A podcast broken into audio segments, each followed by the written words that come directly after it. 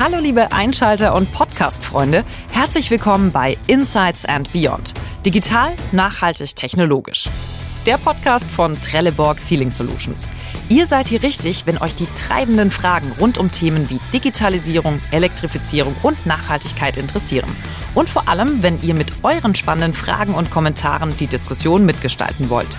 Was Experten von Trelleborg und Spezialisten aus Wirtschaft, Industrie und Forschung dazu sagen, das erfahrt ihr hier. Also viel Spaß mit einer neuen Episode von Insights and Beyond.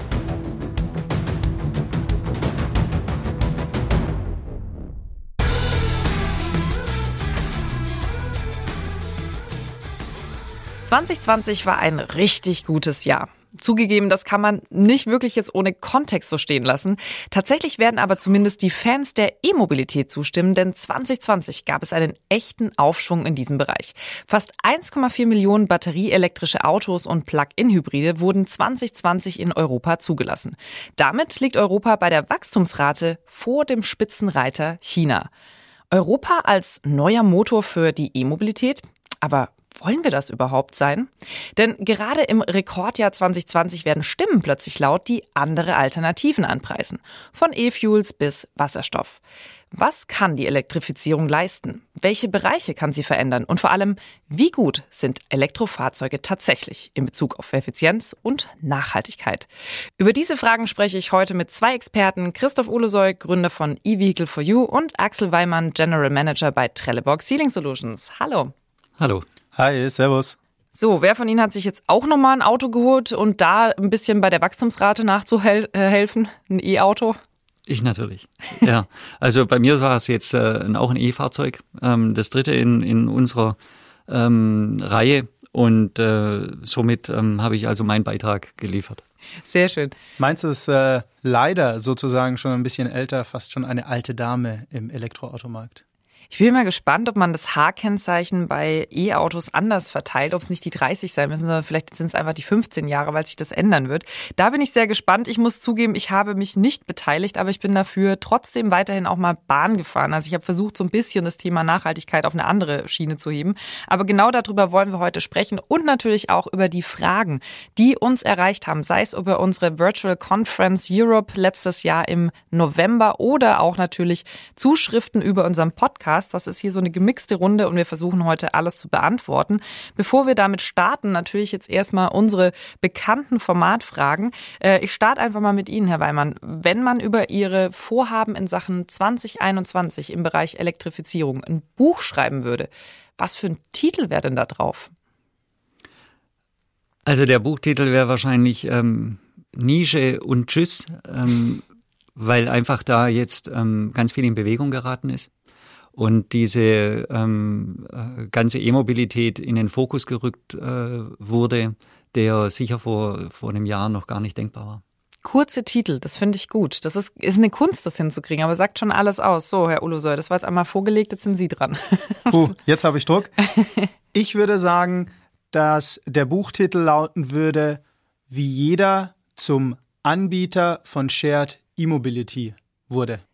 Da müssen wir nochmal drüber nachdenken, wie jeder zum Anbieter. Ich glaube, da sind heute Morgen die Beschlüsse, die ich gehört habe, zum Thema, wie jetzt mehr Ladestationen äh, an Privathäusern und Co. Äh, gefördert werden soll. Das kommt Ihnen entgegen, da werden wir bestimmt nochmal nachher drüber sprechen. Aber ähm, da schließt sich ja eine Frage an. Also alle reden über das Thema Elektrifizierung. Welche Frage sollte man sich denn jetzt stellen, um das New Normal tatsächlich auch nachhaltig zu gestalten, Herr Weimann? Mein, mein Lieblingsthema ist ja da Verhaltensänderung und daran würde ich auch diese äh, Frage koppeln, ähm, was muss ich ändern? Ähm, das fängt sicher bei jedem persönlich an, weil dieses ähm, New Normal einfach andere Rahmenbedingungen hat und ähm, da ist eine Verhaltensänderung teilweise einfach notwendig.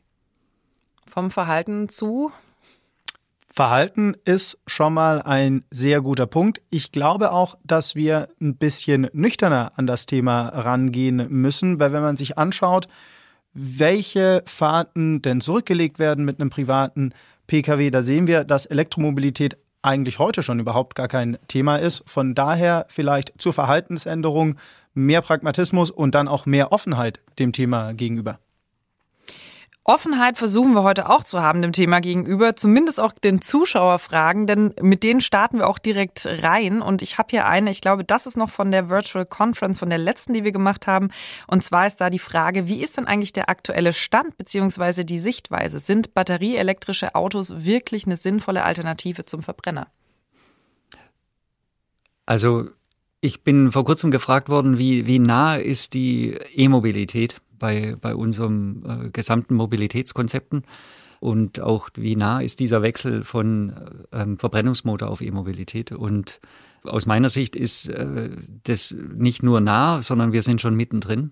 Äh, wenn wir uns anschauen, welche Aktivitäten unsere OEMs, äh, die wir hier kennen, aber auch im Ausland ähm, schon laufen lassen, wo die ganzen Entwicklungsbudgets hingehen, welche Plattformen entwickelt werden, dann sind es eben zum Großteil ähm, einfach schon E-Fahrzeuge und zwar batterieelektrische Fahrzeuge.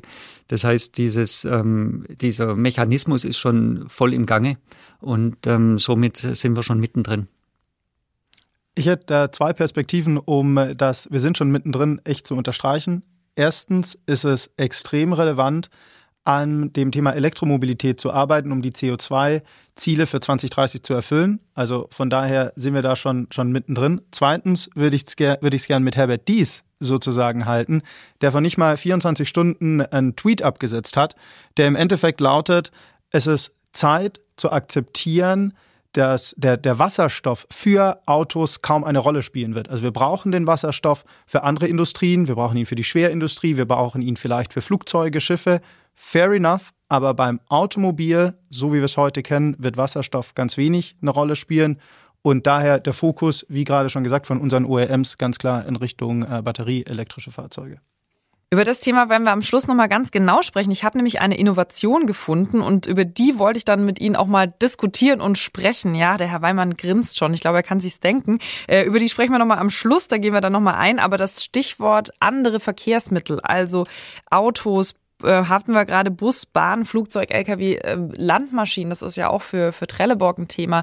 Das finde ich extrem schwierig. Das sind, je, ich habe immer das Gefühl, je größer äh, das, das Fahrzeug wird und je schwerer, desto sinnfreier ist im Moment gerade noch Stand heute eine alternative Antriebstechnologie, weil es einfach zu viel, zu viel braucht, zu viel verschwendet.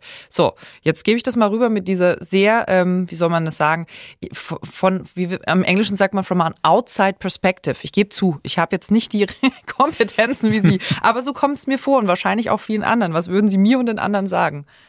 Also das ist tatsächlich ein sehr komplexes Thema. Das geht ja nicht nur um Effizienz, es geht ja auch um, also bei der, beim Batteriebetrieb um Schnelllademöglichkeiten, Verfügbarkeit von Ladestationen.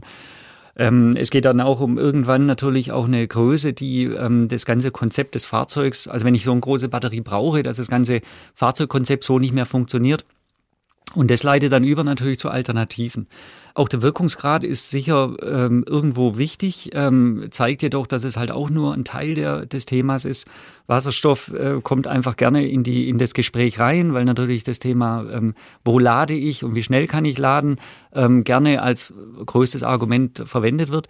Und ähm, aber die Effizienz ist einfach bei Wasserstoff äh, deutlich schlechter. Ich muss halt viel mehr sozusagen grüne Energie erzeugen, um, um die gleiche Kilometer zu fahren.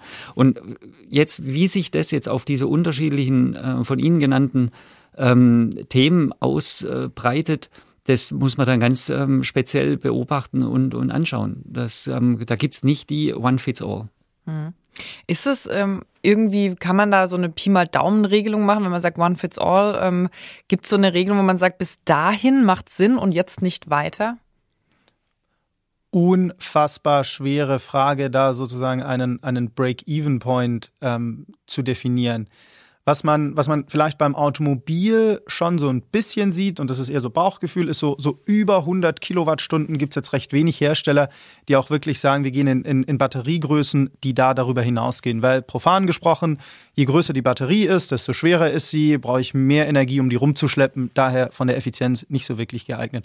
Und das sozusagen setzt sich natürlich fort in dem Bereich des Schwerlastverkehrs, des Lastverkehrs, aber auch zum Beispiel in dem Bereich der letzten Meile Lieferung. Und ich glaube, dass da auch ganz viel nochmal die allgemeinen Mobilitätskonzepte hinterfragt werden. Also Stichwort UPS, DHL, die auch jetzt sehr, sehr viel mit so, mit so, mit so leichten Elektrofahrzeugen machen, hier in der letzten Meile, ähm, die in ihrer Lieferkette in der Stadt sehr viel auf Elektromobilität setzen, weil natürlich dort die Distanzen kurz sind. Ich habe lange Ladezeiten, wenn, wenn das Fahrzeug beladen wird, aber natürlich dann, wenn ich in den Schwerlastverkehr komme, extrem ähm, spannende Frage an der Stelle. Wir haben noch eine weitere Frage ähm, bekommen. Ich glaube, das ist eine Podcast-Frage gewesen, also von den Zuhörern. Angenommen, Batterien sind im Moment die beste Lösung.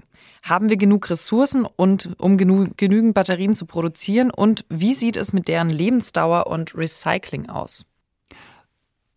Ich glaube, das Thema Recycling, um damit anzufangen, ähm, ist ein Riesenmarkt. Und ähm, so wie wir unsere Marktteilnehmer kennen, überall, wo ein Riesenmarkt entsteht, gibt es natürlich Interessen, dort ähm, teilzunehmen und dort auch das profitabel zu gestalten. Ähm, es gibt, denke ich, auch viele Parallelen dazu zu ähm, der 12-Volt-Batterie, die wir alle kennen, die mit einem riesen Recyclingquote äh, unterwegs ist. Also die, die Zahlen, die mir bekannt sind, ist das das Produkt, was am, die höchste Recyclingquote überhaupt hat. Ähm, und dort äh, wird es viele Anstrengungen geben und die werden dann auch sicher ähm, umgesetzt werden in, in Konzepte, die dann auch funktionieren. Das ist sicher der erste Punkt. Der zweite Punkt ist sicher auch die, ähm, ähm, die Menge pro Batterie. Äh, da wird es auch viele Bestrebungen geben und gibt es ja auch schon kobaltfreie entsprechende Ansätze um das ähm, einfach entweder zu reduzieren oder ganz auszuschalten. Und äh, das dritte, dritte Punkt ist, das gibt ja ganz neu auch Untersuchungen, dass selbst in Deutschland äh, bestimmte Materialien ähm, erzeugt werden können, gefunden werden können und auch ähm, sozusagen industrialisiert werden, um da einen bestimmten Bedarf zu decken. Ich glaube, wir haben ja eingangs darüber gesprochen, dass die EU oder Europa hier auch wirklich führend ist beim Thema Elektromobilität. Und ich glaube, das zeigt sich auf der einen Seite hier vom, von, von der Marktnachfrage, aber auch auf der anderen Seite von der EU-Kommission, die beispielsweise beim Thema grüne Batterieproduktion, also einerseits was die Produktion angeht, was die Effizienz, aber dann auch das, die Recyclingquote angeht, wirklich ganz klare Maßstäbe setzt. Im Dezember letzten Jahres ging ja jetzt so ein erstes Richtlinienpaket der EU raus, ist glaube ich jetzt noch nicht beschlossen, aber das zeigt einfach sehr, sehr stark, in welche Richtung man dort ähm, ähm, ähm gehen kann und auch regulatorisch gehen sollte. Zweitens entstehen extrem viele Geschäftsmodelle rund um Recycling, ähm, Second Life Batterien ähm, und dergleichen. Und ich glaube, die Ressourcenmenge ist am Ende des Tages vielleicht gar nicht so die spannende Herausforderung, sondern dann schon auch die Frage, wie bauen wir die Ressourcen ab? Also Stichwort ähm, schlechte Arbeitsverhältnisse vor Ort, schlechte Menschenrechtssituationen. Und ich glaube, da gibt es auch aus der Praxis einige gute Initiativen. Ähm, Kobaltfrei, Sie haben es gesagt, Herr Weimann. Ähm, ich glaube, das war Tesla, das das als erstes Unternehmen announced hat, dass sie die Batterien wirklich ohne Kobalt herstellen wollen. BMW geht zum Beispiel an der Stelle so vor, dass sie sagen, wir kaufen unsere seltenen Erden nicht mehr über Zwischenhändler, sondern kaufen das selber ein, um halt vor Ort überprüfen zu können, wie da die Standards eingehalten werden. Und natürlich hilft es auch, dass die großen deutschen Automobilkonzerne gerade ähm, da in dem Bereich nach vorne preschen und sagen, wir wollen jetzt alles anders machen. Sie haben vorhin schon den Herrn Dies genannt. Da ist der Volkswagen ganz weit vorne mit dabei und sagt auch noch im Vergleich zu anderen Herstellern, gut, durch die Größe können sie es machen, die kosten gar nicht mehr, sondern die kosten genau gleich viel wie der Verbrenner. Da bin ich mal gespannt, wann es dann wirklich komplett soweit ist. Äh, aber auch andere Unternehmer ähm, im Bereich oder Unternehmen im Bereich Automobil sagen, wir müssen auf alternative Antriebssysteme setzen. Porsche will zum Beispiel bis auf den neuen Elver, ich glaube, da, da verscherzt man sich einfach mit den Fans, das geht nicht, aber bis auf den neuen Elver wollen sie nur noch E-Autos bauen bis 2030. Sogar, und das hat mich gewundert, SUV und PS-Protz General Motors hat jetzt auch angeschlossen, hat gesagt, bis 2035 wollen die umsteigen. Wenn jetzt mehr Hersteller auf diese ganzen elektrischen Fahrzeuge umsteigen, wie werden Sie denn jetzt eigentlich den Verlust von Verbrenner-Kraftstoffsystemen kompensieren können im Unternehmen? Geht das überhaupt? Also jetzt fließt ja ganz viel in eine Sparte rein. Was ist denn mit der anderen? Absolut. Ich glaube, ähm, wenn wir das aufaddieren, was da für ähm, Dichtungs äh, Mengen, also im Sinne von ähm, Volumen plus ähm, auch von der Wertigkeit verwendet werden in einem äh, ähm, Verbrennungsmotor betriebenen Fahrzeug, ähm, das zu vergleichen, da, da sprechen wir sicher von, von deutlichen Reduzierungen im, im E-Fahrzeug. Die ganze hydraulisch, hydraulischen Komponenten fallen weg. Viel wird eben ähm, nicht nur ja der ähm, Antriebsstrang wird elektrifiziert, sondern das ganze Antriebssystem wird ja umgestellt, auch zum Beispiel für die Klimatisierung, genauso wie für äh, irgendwelche Pumpen. das sind, das sind schon Herausforderungen. Wir sind ähm, ja breit aufgestellt. Wir haben ja nicht nur ähm, Automotive-Geschäft, genauso sind wir in ganz vielen anderen Branchen zugange, sodass wir natürlich auch versuchen, in dem ganzen Thema Infrastruktur noch uns einzubringen. Also da geht's ja jetzt, äh, ein Beispiel ist äh, das Ladekabel. Ne? Ähm, das ist jetzt kein typisches Fahrzeug äh, internes äh, Produkt, ne? aber trotzdem wird natürlich jedes Fahrzeug mit einem Ladekabel ausgeliefert werden, sodass hier jetzt auch neue Möglichkeiten entstehen hinsichtlich jetzt Hochvoltabdichtung ähm, uns einzubringen mit äh, mehr Komponententeilen, die eben dort ähm, für Sicherheit sorgen und eben für, für auch hohe Effizienz ja, wenn das Thema auch mal durch ist, dass man da wirklich einen einheitlichen Stecker für alles hat, sowohl mhm. beim Auto als auch beim Handy, dann bin ich zum Beispiel schon mal sehr glücklich. Aber das ist interessant, dass Sie das gerade sagen, dass ähm, tatsächlich auch neue Komponenten entstehen. Man hört immer nur, der E-Motor und der Antrieb, das hat einfach weniger Teile und deswegen fliegen da komplette Zulieferer raus. Aber auf der anderen Seite ist eben gerade auch der Fokus auf die E-Mobilität und man hat so das Gefühl, ähm, um das jetzt mal kritisch zu machen, da sprießt ja wirklich ein Startup nach dem anderen aus dem Boden und will jetzt auch noch was zu dem Thema machen und ein Stück vom Kuchen ab. So, Herr Uhle, so jetzt gucke ich Sie mal an und sage, oh, Sie waren ja auch mit dabei, sind da ja auch aus dem Boden gesprießt. Ähm, ist das wirklich so, dass man sagt, hey, ja, das ist super, du brauchst nun irgendwie eine Idee für, für Elektromobilität und dann kriegst du die Investoren und das läuft? Oder ist es jetzt eher schon so, dass man sagt, boah, gerade in Deutschland oder Europa, man muss sich richtig, richtig durchsetzen, um da noch irgendwie Gehör zu finden in dem Markt? Also Thema Startups ist hier hochspannend und dass wir da wirklich einen kleinen Boom gerade erleben, äh, definitiv richtig. Ich glaube, anstrengend muss man, muss man sich immer. Also äh, gerade in so einen neuen Markt reinzukommen, ähm, ist extrem schwer, da die Geschäftsmodelle zu finden. Also da gibt es ja wirklich eine ganze Breite an Geschäftsmodellen, die da momentan abgebildet sind. Ähm, und da kann nur die Zeit am Ende des Tages wirklich zeigen, in welche Richtung das geht. Ich glaube, die spannende Frage und auch so ein bisschen die die Karotte für auch viele der Unternehmensgründungen als auch der ganzen Joint Ventures aus den Konzernen heraus ist sicherlich wirklich das klare Signal, dass beispielsweise Tesla ähm, heute eines der wertvollsten oder das wertvollste Unternehmen der Welt ist. Ähm, ähm, das zeigt ja, dass ein, ein Unternehmen, das rein Elektromobilität macht, auch mit den ganzen peripheren Dienstleistungen, Ladeinfrastruktur und dergleichen, richtig viel sozusagen Geld erwirtschaften kann. Wir haben einige spannende auch Börsengänge oder, oder ähm, Aktienkursentwicklungen in den letzten Monaten gesehen. Fastnet hat also Betreiber für Ladeinfrastruktur, hat den Aktienkurs verdoppelt. Ähm, EVBox, holländisches ähm, Startup, auch im Bereich Ladeinfrastruktur, ist an die Börse gegangen. Also das zeigt schon, dass in dem Bereich periphere Geschäftsmodelle rund um die Elektromobilität extrem viel Musik ist welches Startup sich dann am Ende des Tages durchsetzt. Solange es meins ist, bin ich damit happy. Ich wollte gerade sagen, wann geht denn ihr es an die Börse, damit wir da auch mal dabei sein können? Aber das, das natürlich, das ist äh, ein sehr schöner Überblick gewesen, den Sie da gerade gegeben haben. Und deswegen möchte ich jetzt gerade mal noch zu diesem, naja, ich nenne sie immer so ein bisschen die Knackpunktfrage bei uns. Und zwar für unsere Zuhörer, die das schon, die schon ein paar Podcasts gehört haben, die kennen das. Wir machen immer eine Kategorie, die nennt sich Dichtung oder Wahrheit. Das heißt, ich lese ein Statement vor und unsere Experten Experten sagen mir, ist das ein ehrliches, wahres Szenario? Also ist das Realität, das ich da sage? Oder ist es eher so ein bisschen Dichtung und ausgedacht? Mhm. Ähm, deswegen jetzt hier heute unsere Dichtung oder Wahrheit. Wenn wir nur auf Elektrifizierung setzen, wird die Mobilitätswende scheitern. Dichtung oder Wahrheit? Also aus meiner Sicht ähm, haben wir jetzt ja schon einiges dazu gesagt zu dem Thema, dass das ähm, wirklich Dichtung ist. Ähm, jeder, der ähm, schon ähm, E-Fahrzeuge gefahren hat, ähm, erlebt es ja am eigenen Leib, wie, wie real ähm, hier eigentlich emissionsfrei gefahren werden kann. Ähm, wir, wir erleben das durch Photovoltaikanlagen genauso wie durch ähm, ähm, grünen Strom, den wir ja äh, kaufen können, dass diese Emissionsfreiheit eben nicht nur lokal ist, sondern dass das auch eine entsprechende äh, Nachhaltigkeit hat. Äh, mir fällt nichts ein, was, ähm, was diesen Trend stoppen wird. Aber rein nur E-Mobilität, das haben wir ja gerade schon gehört am Anfang, haben Sie gesagt, das ist nicht für alles sinnvoll. Deswegen, ich gebe mal rüber, Herr Ulesoll, was sagen Sie dann?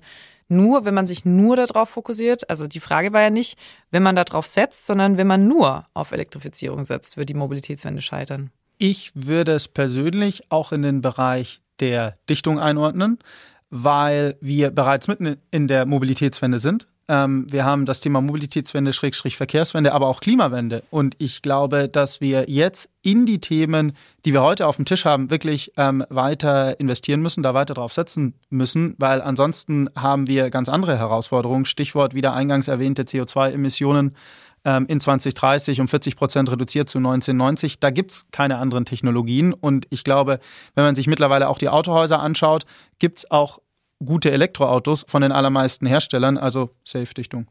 Safe-Dichtung. Vielleicht noch eine Anmerkung dazu, wenn es um Elektrifizierung geht ähm, oder um die Energiespeicherung. Ne? Ich kann ja über eine Fuel Cell sprechen, aber schlussendlich ist ja trotzdem ähm, der, der Antriebsstrang elektrifiziert. Und deshalb denke ich, die Elektrifizierung ist nicht mehr zu stoppen. Ich bleibe mal dabei. Es muss ja spannend bleiben. Ich stelle mich jetzt einfach mal gegen Sie zwei und sage, da sprechen wir nochmal drüber in einem weiteren Podcast. Denn ich habe das große Vergnügen, nochmal einen weiteren Podcast mit Ihnen beiden zu machen. Da reden wir dann über das Thema Verkehrswende, weil ich habe da eine ganz andere Meinung. Ich sage, wir stehen noch ganz, ganz, ganz am Anfang, denn es geht nicht nur um die Antriebstechnologie, sondern auch um smarte Konzepte. Und da scheitert es gerade meiner Meinung nach in Deutschland. Da sprechen wir nochmal drüber. Also für alle, die jetzt sagen, Mensch, das ist total spannend, was die beiden da erzählen, einfach nochmal hier den Kanal abonnieren ähm, dann verpassen sie nichts. Oder halt einfach auf äh, Trelleborg auf die Seiten gehen, zum Beispiel auch in LinkedIn und da abonnieren. Da werden Sie auch informiert, wenn es neue Podcast-Folgen gibt. Also folgen Sie mal den Kanälen, dann verpassen Sie keine Folge. Und vor allem nicht die nächste, wo es dann um das große Ganze geht, würde ich jetzt mal sagen. Und da freue ich mich schon drauf. Aber zurück zu diesem Thema nochmal Technologie. Vielleicht zwei kurze Antworten zu diesen zwei Fragen. Ähm, wir haben nämlich noch zwei Zuschauerfragen hier.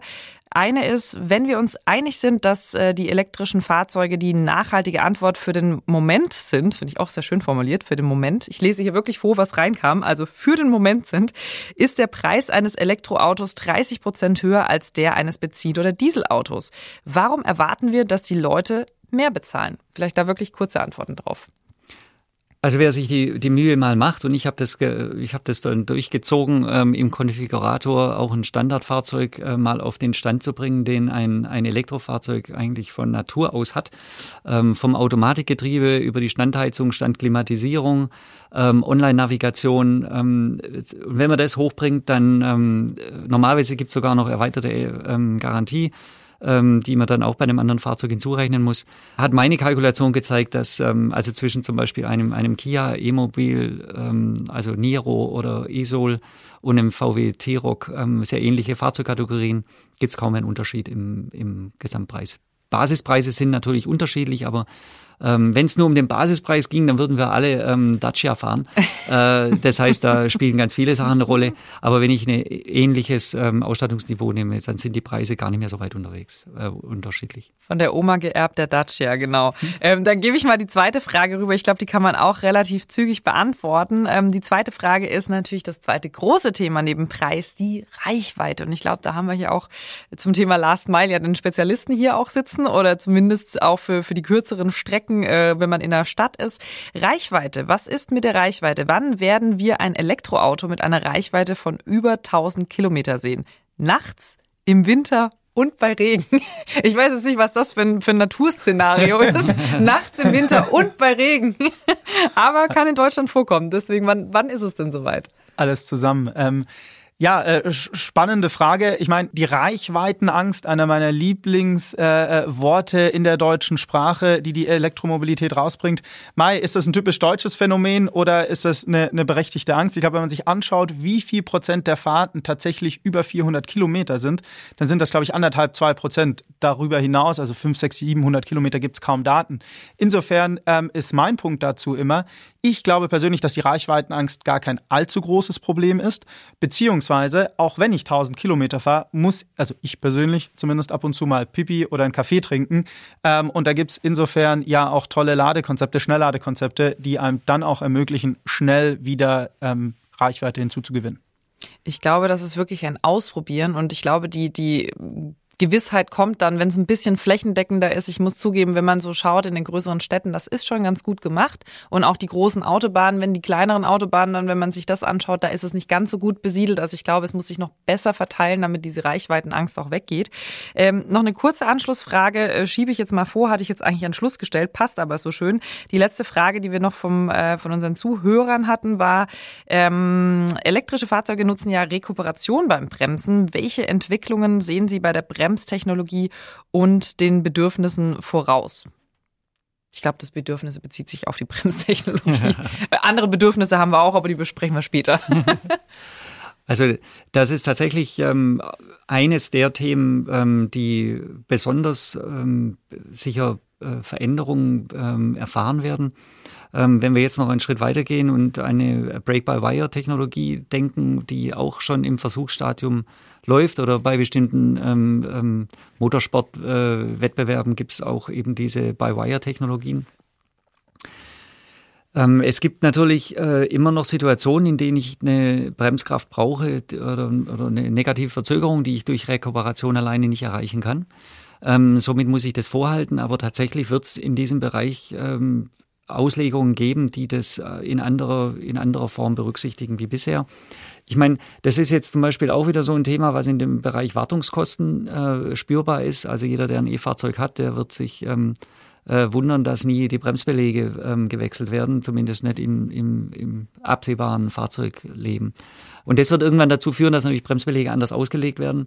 Und ähm, somit wird vielleicht dann doch wieder irgendwann eine Bremsenwartung notwendig sein, weil die Bremsbeläge halt entsprechend ähm, reduziert werden und kostenoptimiert dann äh, entwickelt werden by Wire. Das ist eine sehr, sehr, sehr, sehr spannende ähm, Technologie. Ich habe das gerade das Steer by Wire in einem neuen EDTM Boliden gesehen. Das ist wirklich sensationell, wie man da auch smart tatsächlich Energiemanagement damit nochmal mitmachen kann, wenn man anders bremst, anders lenkt, anders, anders fährt. Einfach sehr, sehr interessante Geschichte. Und da kommen wir auch direkt zum Thema Innovationen. Denn wir sprechen ja immer von Status Quo und wir sehen gerade, es passiert jeden Tag irgendwas Neues. Es kommen ständig neue Innovationen dazu, die dann wiederum die Karten auch teilweise neu mischen können können. Und deswegen wollte ich jetzt zum Schluss, auch wenn ich hier zwei E-Verfechter habe, doch nochmal diese, ähm, diese wirklich spannende Meldung reinnehmen. Und zwar habe ich vor ein paar Tagen äh, gelesen, dass es eine bahnbrechende Innovation des Fraunhofer Instituts gibt. Die Forscher haben eine energiereiche Powerpaste. Ich finde das auch, das ist mal gut gedacht. Der Name ist, es ist nicht so langweilig, sondern eine Powerpaste haben sie es gleich genannt. Ähm, die haben die entwickelt und die kann Wasserstoff speichern und dann vielseitig auch wieder, also das kann man dann vielseitig einsetzen. Ähm, kann dann sozusagen Wasserstoff, also es ist wohl chemisch gespeichert und das kann man, dadurch kann man den Wasserstoff ganz einfach transportieren in dieser Form, also im Prinzip eine Verpackung gebaut für Wasserstoff, wenn man es mal ganz platt sagen möchte und braucht dann wieder teure ähm, Tankstelleninfrastruktur und kann einfach relativ easy nachtanken kann jetzt so eine Information nicht doch Sie umstimmen und sagen, na ja, wenn es da jetzt noch ein bisschen weitergeht, dann könnte die Elektrifizierung doch irgendwo Konkurrenz bekommen? Absolut spannend, da immer wieder zu sehen, was da wirklich ähm, äh, permanent passiert. Und das ist sicherlich auch die große Stärke vom Wasserstoff. Also Wasserstoff extrem flexibel, extrem flexibel einsetzbar. Auch die Verbindung von Wasserstoff mit Bestandsinfrastrukturen, also ob das jetzt ein Verbrennungsmotor ist oder ein äh, BHKW, was ich irgendwo in einem Vorort stehen kann. Ich glaube, da ist das Thema erstmal spannend. Die große Herausforderung beim Wasserstoff ist halt immer wieder der Prozess, also quasi well to tank, also bis ich das wirklich vertanken kann, bis ich die Paste hergestellt habe und dergleichen, sehen wir einfach, dass der Wirkungsgrad im Vergleich zur batterieelektrischen ähm, äh, Fahrweise, zum batterieelektrischen Fahrzeug Stand heute noch extrem gering ist. Wenn sich das durch so eine Paste zukünftig ändert, klar, kann das spannend werden. Persönlich, again, würde ich es wieder mit Herbert Dies halten. Ich glaube, dass es in, in, in vielen der, der Industrie ähm, sozusagen Einsatzszenarien viel spannender ist als beim äh, wirklichen Auto.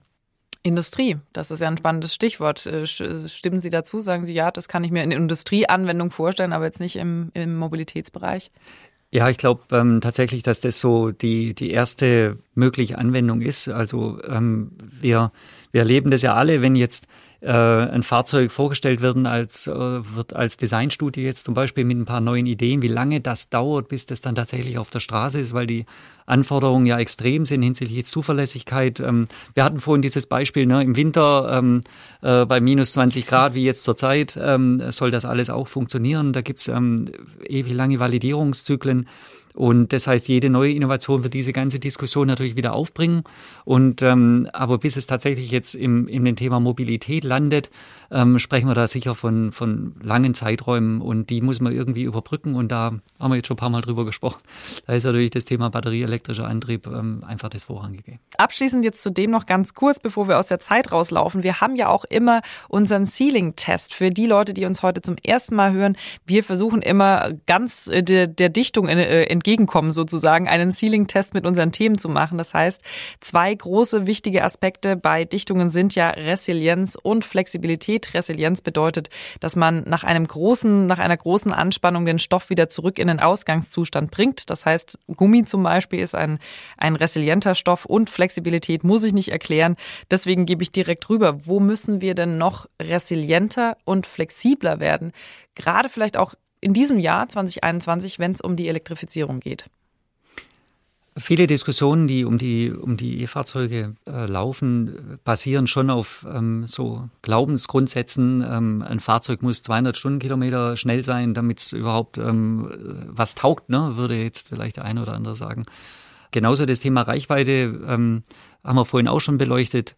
Da wäre einfach so vielleicht back to the basics ähm, mal sinnvoll zu überlegen, für was ist die Mobilität da, A nach B. Und ein gemütliches Fahren mit 120 auf der Straße ist ähm, unter Umständen eben auch für alle gesünder und ähm, ist dann auch reichweitenförderlich. Ähm, ich brauche nicht für jede Nische äh, das gleiche Produkt das war jetzt so ein bisschen beides beantwortet, habe ich so das Gefühl. Flexibilität und Resilienz in genau, einem Satz. Genau. Ja, gemütliches Fahren mit 180 auf der linken Spur, sage ich auch immer. Ähm, Ole Säume, wie ist es bei Ihnen? Äh, Resilienz und Flexibilität, wo müssen wir da noch ein bisschen eine Schippe drauflegen im Bereich Elektrifizierung in 2020, 2021? 2021, genau. Äh, äh, immer wieder spannend, dass es jetzt doch auch schon 2021 ist. ähm, ich würde sagen, Resilienz in dem Thema rund um den, rund um die Bullshit-Stories around E-Mobility. Ne? Also, also jeder hat irgendwie so gefühlt eine Geschichte zu erzählen von irgendeinem, der mal im tiefsten Winter im Schwarzwald unterwegs war und der dann definitiv liegen geblieben ist. Ähm, von zu Erzähler zu Erzähler wird die Geschichte ein bisschen äh, übertrieben und dann haben wir so das Damoklesschwert mit, man kommt überhaupt keine 30 Kilometer weit. Also da würde ich mir gerne ein bisschen Resilienz wünschen das sind nicht alles wahre Geschichten und an mancher Stelle auch ein bisschen Übertreibungen. Zweitens, Flexibilität ist wirklich auch mal dem Thema offen gegenübergestellt zu sein, also zu sagen, jawohl, ich probiere das mal aus. Wie gerade gesagt, ich muss vielleicht nicht mit 250 fahren, sondern es reicht auch irgendwie 180 oder 150. Und ich bin dem Thema offen gegenübergestellt ähm, und, und hänge nicht an den alten Autoargumenten. Da kann ich nur sagen, ich, ich glaube, es müssen einfach, wir müssen so Testtage, deutschlandweite Testtage machen. Ich war zum ersten Mal in einem Hybridauto drin. Das war mein erstes langsames Herantasten. Ich habe mich nämlich auch nicht getraut, gleich direkt mit einem äh, elektrischen Fahrzeug komplett durch Deutschland zu fahren. Und das war ein Gaming-Spaß des Jahrhunderts, wenn man immer durch die Rekuperation gemerkt hat, wie man ein bisschen Energie zurückgewonnen hat. Und das war dann, und dieses wirklich Segeln durch die Innenstadt, also ein Traum. Und ich glaube, da müssen wir noch ein bisschen an den, an den äh, Testtagen arbeiten. Ich bin gespannt. Ich bin auch gespannt auf unseren Teil 2. Freue mich schon wahnsinnig drauf, mal über das ganze Thema ja, Mobilität in Sachen Infrastruktur, smarte Lösungen mit Ihnen zu sprechen. Und sage vielen, vielen Dank und bis zum nächsten Mal. Tschüss. Servus. Ciao.